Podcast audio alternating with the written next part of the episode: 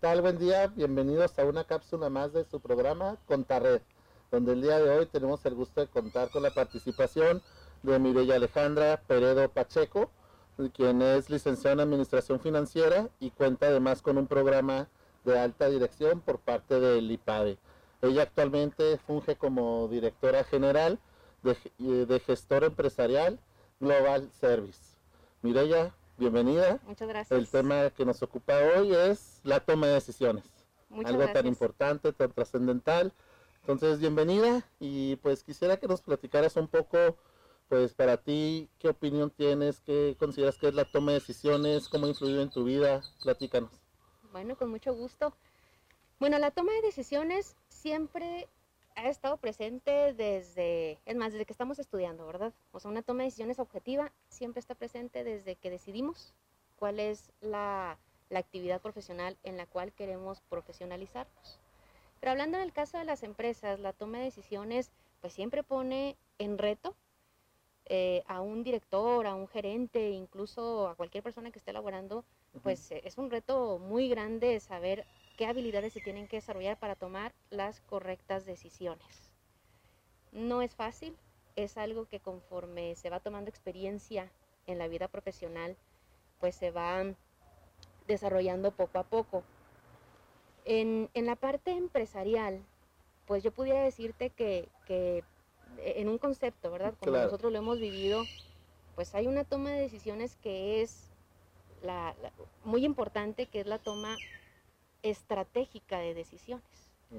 Y esta normalmente la plantea, pues, los directores generales, un consejo de administración, aquellos que están decidiendo hacia dónde va el camino de la empresa, hacia dónde se dirige.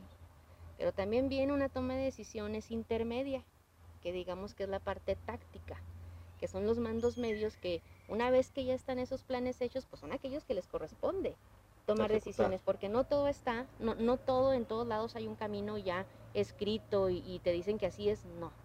Realmente requiere mucha objetividad de la persona saber qué es lo que va a decidir para bien de la organización.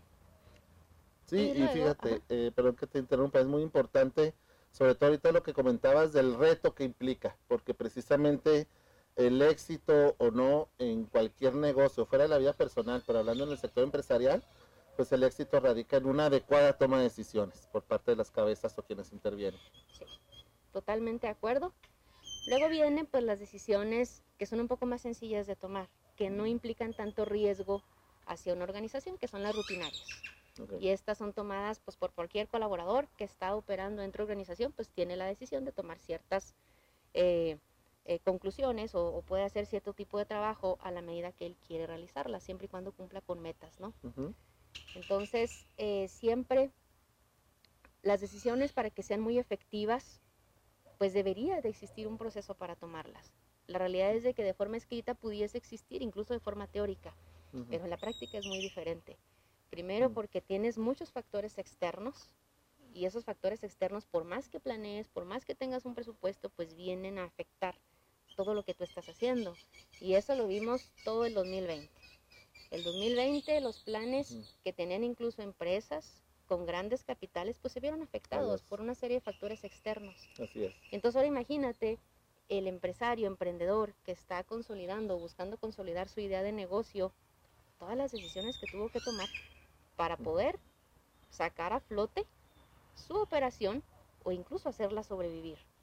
Una gran mayoría de las empresas ya no pudieron seguir operando, tuvieron que cerrarlas de manera permanente. Esa también fue una decisión muy catastrófica, muy difícil. Sin embargo, estas empresas te aseguro que hicieron todo por, por no perder lo que ya tenían este, realizado, pero a veces, a veces optar por un no también es una decisión inteligente. Saber decir no en el momento oportuno, no para continuar o un no simplemente eh, buscando desaprovechar quizás algo, a veces es una decisión también muy inteligente que se toma.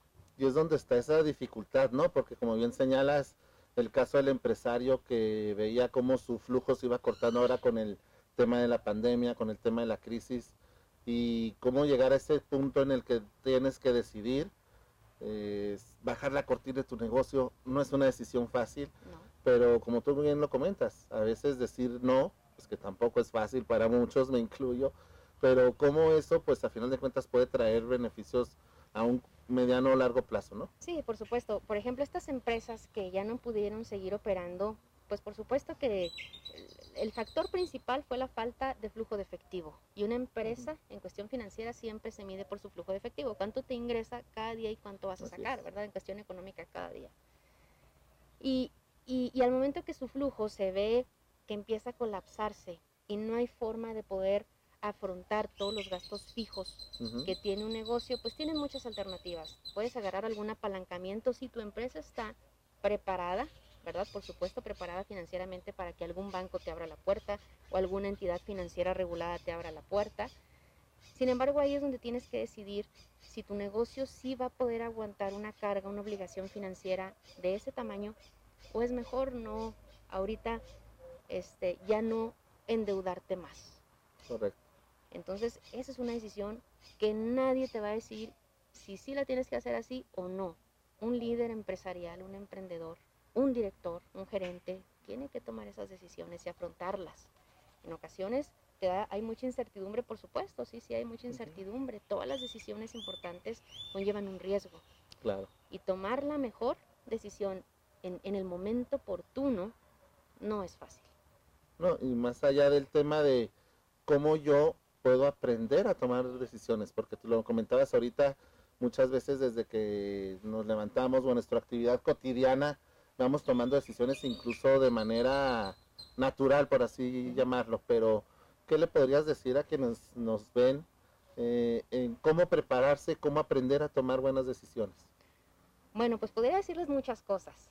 Primero, necesitamos muchos programas. Sí, sí, cuando, cuando, mm, cuando estamos estudiando, la vida se ve muy distinta a cuando ya das un paso afuera. Desde el último día en que terminas de estudiar y ya estás afuera, sabiendo que ya tienes derecho a un título profesional por el esfuerzo que hiciste por algunos años, eso te vuelve una persona que se quiere a veces comer el mundo. Te quieres comer el mundo y, ves que las situaciones, estás listo, te sientes listo pues para ir a dejar tu experiencia o ir a hacer experiencia a otros ámbitos ya este, laborales. Sin embargo, una vez que te ves dentro de una organización, entiendes el peso que conlleva esa obligación que ahora tienes dentro de una empresa. Es fácil, ¿no? Y los primeros días en que uno entra a una empresa, pues son, uno va dando pasitos, ¿no? Pasos muy ligeros. Vas conociendo el ambiente. Vas conociendo, no conoces a tus compañeros, no conoces a tu jefe. Desde ese momento, entonces, un profesionista o un egresado de una escuela tiene que empezar a programar su mente de una forma muy distinta porque ahora ya las excusas de que me quedé dormido, demás aquí ya no, ya, no son importantes. ya es la vida real. Ya, es la vida real, la vida real es muy distinta y de que es agresiva, sí, sí es muy agresiva. Sin embargo, eh, desde decidir la forma en que quieres ver un trabajo, hay mucha gente que dice, yo me gusta este trabajo porque me pagan muy bien. Bueno, entonces le das mucho valor a la parte económica. Pero en ocasiones tienes que valorar también si la parte económica es tan importante como más experiencia que puedas desarrollar. A lo mejor en otro lado, donde quizá la paga económica no es tan importante. Cuando eres joven, lo primero que tienes que empezar a ver es empezar a ser multifacético, hacerte experto, no solo en un tema, tienes que buscar hacerte experto en varios, porque las organizaciones cambian.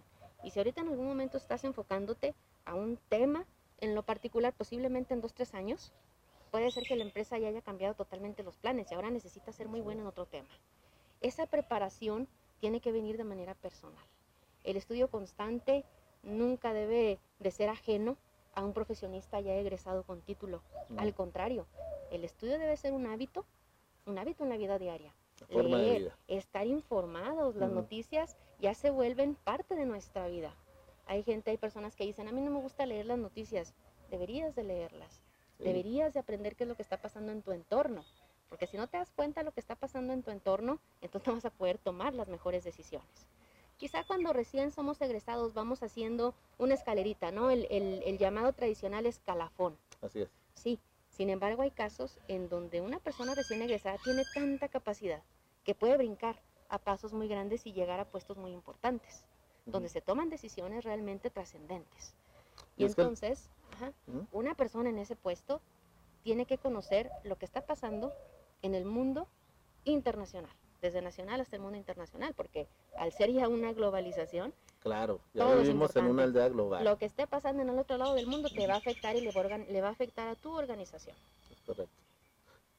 Y a final de cuentas, algo que acabas de comentar, la importancia de estar bien informado para en esta medida tomar una buena decisión.